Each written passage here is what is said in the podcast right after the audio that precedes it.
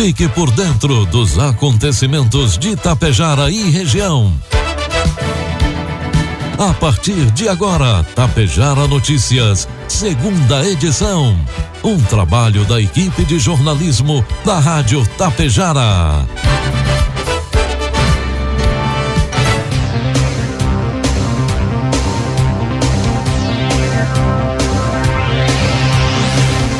12 horas 34 minutos, 20 graus a temperatura. Boa tarde, está na hora aqui pela Tapejara FM 100,5. A segunda edição do Tapejara Notícias desta segunda-feira, 4 de abril de 2022. Tempo encoberto com algumas aberturas de som em Tapejara. São destaques desta edição. O governo de Tapejara entrega nova moradia, moradia à família do bairro 13 de Maio. Coxilha realiza duas etapas de vacinação nesta terça-feira. Prefeito presta homenagem a servidores que encerraram seus ciclos em Vila Lângaro. E a CISAT divulga novas vagas de emprego para Tapejara. O Tapejara Notícias segunda edição conta com a produção da equipe de jornalismo da Rádio Tapejara e tem oferecimento da Anglasa Comércio de Máquinas Agrícolas, do Laboratório Vidal Pacheco e da Cotapel. Rações Cotapel, matéria-prima selecionada. Acompanhamento veterinário de sua propriedade, garantindo um planejamento alimentar adequado, linha própria de sais minerais e formulação específica de rações, possibilitando melhor rentabilidade da atividade. A Cotapel leva até você o melhor resultado. Por isso, está desde 1985 ao lado de quem produz.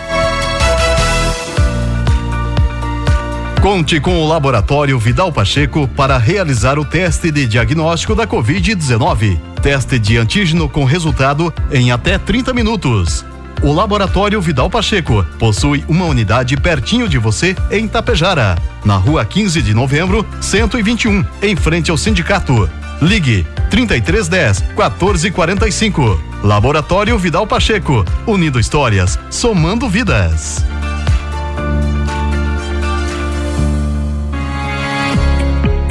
O período de colheita da safra 2021-2022 está se aproximando e, com isso, as preocupações em relação ao funcionamento de suas máquinas vão aumentando. Pensando nisso, a Anglasa conta com uma promoção de plano safra. Para você que tem interesse em revisar sua colheitadeira, trator ou pulverizador, nós estamos disponibilizando prazo de pagamento para 30 de abril. Entre em contato com o nosso vendedor da região, Alexandre Almeida, pelo fone 999 94 2465 e tire suas dúvidas. Anglasa, Rua Moron 424, bairro Petrópolis, em Passo Fundo. Produtos agrícolas. 12 com 36, cotação dos produtos agrícolas, preços praticados pela Cotapel nessa segunda-feira. Soja R$ 179,20 com 20 centavos, milho 86,00 reais, trigo pão PH 78 ou mais 94,00 reais. Em circular direcionadas aos bancos, o Banco Nacional do Desenvolvimento Econômico Social, BNDES, informou que prorrogou a suspensão da contratação de crédito rural no âmbito do Plano Safra 2021-2022. Assim, permaneceu, permanece suspensos novos pedidos de financiamento até, até 15 de abril no tocante aos programas agropecuários do governo federal, com recursos do BNDES, salvo a linha de custeio do Programa Nacional de Fortalecimento da Agricultura Familiar, o PRONAF, diz a circular. Desde 7 de fevereiro foram suspensos pelo Tesouro Nacional novos pedidos de financiamento do Plano Safra, por causa da falta de recursos para equalizar taxas de juros de crédito rural, normativo ao qual o BNDES tende a acatar. Com a alta da Selic definida pelo Copom, o Tesouro argumentou que há insuficiência de recursos para pagar a equalização das taxas nessas operações, já que aumentou a diferença entre a taxa, a taxa básica atual e as cobradas de produtores. As suspensões de financiamentos pelo BNDES ocorrem desde agosto do ano passado. Na ocasião, a linha do Programa para a Construção e Ampliação de Armazéns e ainda o Programa de Desenvolvimento Cooperativo para Agregação de Valor à Produção Agropecuária tiveram a contratação de recursos suspensas pelo banco. Informe Econômico. 12 com 38, trazendo informações e cotações do mercado econômico. Neste momento, na Bolsa de Valores, o dólar comercial opera em quatro reais com sessenta centavos, dólar turismo quatro com setenta euro cinco reais com sete centavos. A Petrobras descobriu nova acumulação de petróleo no pré-sal da porção sul da Bahia de, da Bacia de Campos, em um poço pioneiro no bloco alto de Cabo Frio Central. O poço está localizado a 230 quilômetros da cidade do Rio de Janeiro, em profundidade d'água de 1.833 metros. O intervalo portador de petróleo foi constatado por meio de perfis elétricos e amostras de óleo, que são posteriormente caracterizados por meio de análise de laboratório. O resultado é fruto de uma estratégia bem sucedida do consórcio baseada na máxima utilização dos dados e na aplicação de novas soluções tecnológicas em Big Data e a inteligência artificial potencializadas pelo uso de supercomputadores, possibilitando o processamento de dados adquiridos em tempo real e permitindo tomadas de decisão de forma ágil e segura. O bloco alto de Cabo Frio Central foi adquirido em outubro de 2017 na terceira rodada de licitação da Agência Nacional de Petróleo, Gás Natural e Biocombustíveis sob o regime de partilha de produção, tendo a Pressal Petróleo SA como gestora. A Petrobras é operadora do bloco e detém 50% de participação em parceria com a empresa BP Energy do Brasil. Previsão do tempo. 12 com 40, 20 graus de temperatura. Ao longo desta segunda-feira, áreas de estabilidade dão origem a uma nova frente fria que ainda segue provocando chuva em boa parte do estado. A previsão é de que a chuva seja volumosa, principalmente no norte e na Serra Gaúcha. E o maior acumular do, de hoje é em Coronel Pilar, na Serra, onde o volume deve chegar a 47 milímetros. Também a possibilidade de que a chuva se estenda do domingo para segunda-feira, perdendo força somente à tarde na capital. Na faixa central, sol predomina e ocorrem pancadas isoladas de chuva. Nas regiões sul e oeste, principalmente na fronteira com o Uruguai, há influência de uma massa de ar seco vinda da Argentina, de forma que não há possibilidade de chuva nessas áreas. Em Tapejara, segunda-feira amanheceu com tempo estável, temperaturas podem ultrapassar os 20 graus nesta tarde. Para amanhã, terça-feira, previsão de sol com muitas nuvens ao longo do dia, pancadas de chuva tarde e à noite. 10 milímetros é a precipitação, variação térmica entre 16 e 26 graus. Destaques de Itapejara e região. 12 horas 41 minutos, 20 graus de temperatura. A partir de agora você acompanha as principais informações locais e regionais na segunda edição do Tapejara Notícias. A manhã do último sábado foi marcada por muita emoção para a família da senhora Dilce Ribeiro Zacarias, que há mais de 30 anos reside no bairro 13 de Maio, em Tapejara. A comemoração ocorreu porque foram entregues pelo governo municipal chaves de uma nova casa construída através do programa habitacional Um Lar para Amar. A entrega desta unidade simbolizou ainda a ação de número 146 promovida pela Secretaria da Habitação, com o intuito de proporcionar moradia digna aos tapejarenses. Entre as obras, melhorias, ampliações, cedência de materiais, trocas de telhado, entrada de energia elétrica, entre outras. Todas as iniciativas fazem parte de mil ações habitacionais que devem ser desenvolvidas até 2024. A unidade habitacional foi entregue e projetada pelo setor de engenharia do município, construída pela empresa Favareto e Santos, vencedora do processo licitatório. A obra que contempla a construção de três quartos, sala, cozinha e banheiro contou com recursos próprios do município superiores a 64.400 reais.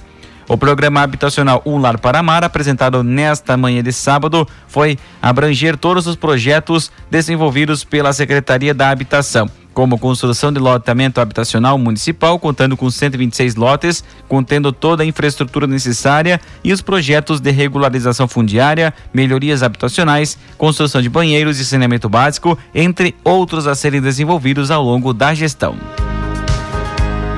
A Secretaria da Saúde de Coxilha informa que nesta terça, dia 5, inicia a primeira etapa de vacinação contra a influenza, a gripe. Nesta etapa serão vacinados profissionais da saúde e idosos na unidade básica de saúde. Amanhã pela manhã, das 8 ao meio-dia, acontece a vacinação aos profissionais da saúde, sendo obrigatória a apresentação do CPF, carteira de vacinação e carteira profissional. Já da 1 às 5 horas da tarde, vacinação para os idosos acima de 80 anos. Para isso, é, é obrigatório a apresentação do CPF e a carteira de vacinação. Também nesta terça acontece a, a etapa de vacinação quarta dose para idosos de 80 anos ou mais, com quatro meses da última dose de aplicação contra o coronavírus na unidade básica de saúde.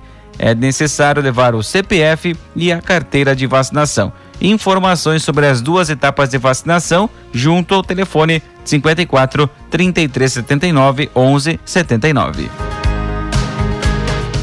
Na última semana, o prefeito de Vila Lângaro, Anildo Costela, homenageou com uma singela placa os servidores municipais da Unidade Básica de Saúde, Thailise Paula Marcon e o Dr. Rogério Jobim Valdívia, que encerraram seus respectivos ciclos junto ao município.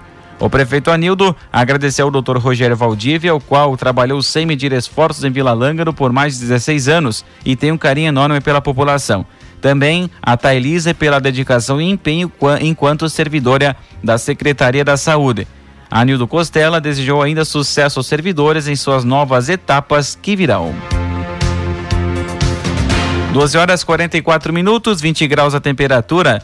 A Associação Comercial de Itapejara, a CISAT, divulgou nesta segunda-feira algumas vagas de emprego que estão à disposição para o comércio de Itapejara.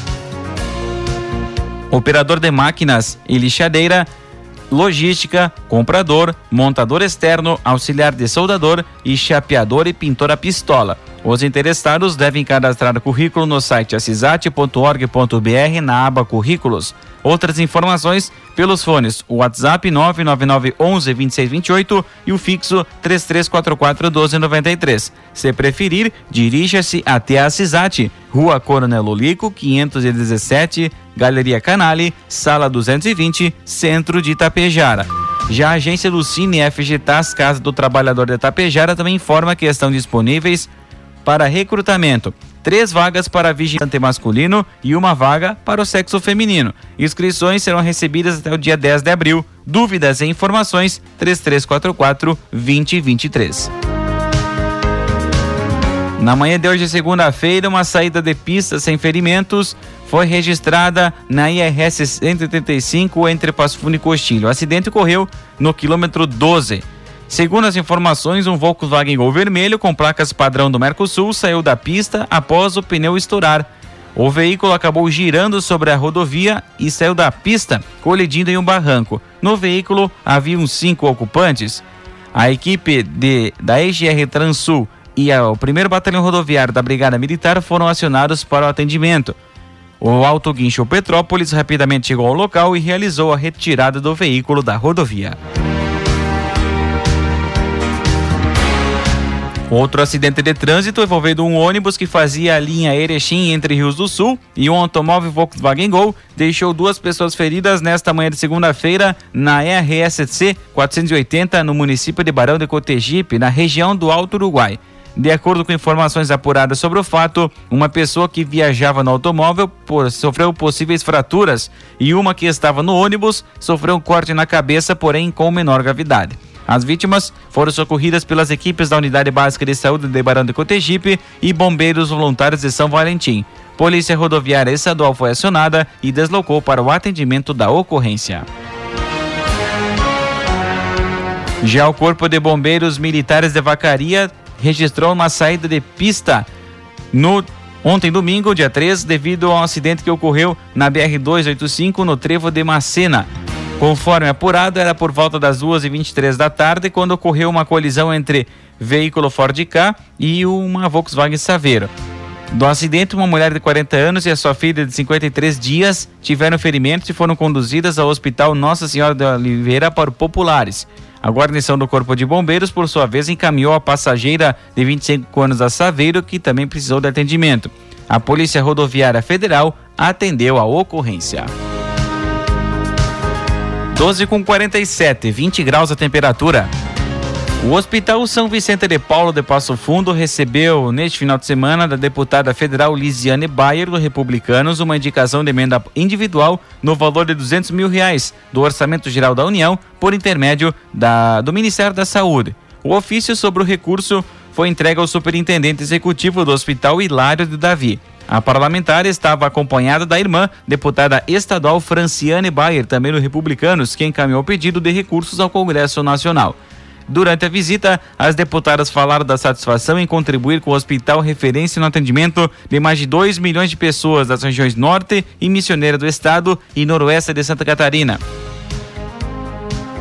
A emenda será utilizada no custeio de serviços de assistência hospitalar e ambulatorial. Outras demandas podem aguardar, mas ninguém vive sem saúde, disse a deputada federal Lisiane Bayer. O superintendente do Hospital São Vicente de Paulo, acompanhado do diretor jurídico, doutor Marco Matos, agradeceu o apoio que a instituição tem recebido das duas parlamentares. Esse recurso, somado a outros, ajuda no custeio da manutenção dos serviços que prestamos com qualidade, como, por exemplo, o pagamento em dia dos funcionários e fornecedores. Quem ganha com a liberação de emendas é sempre o paciente. Ele é a nossa maior preocupação, explicou o representante da diretoria, Hilário de Davi.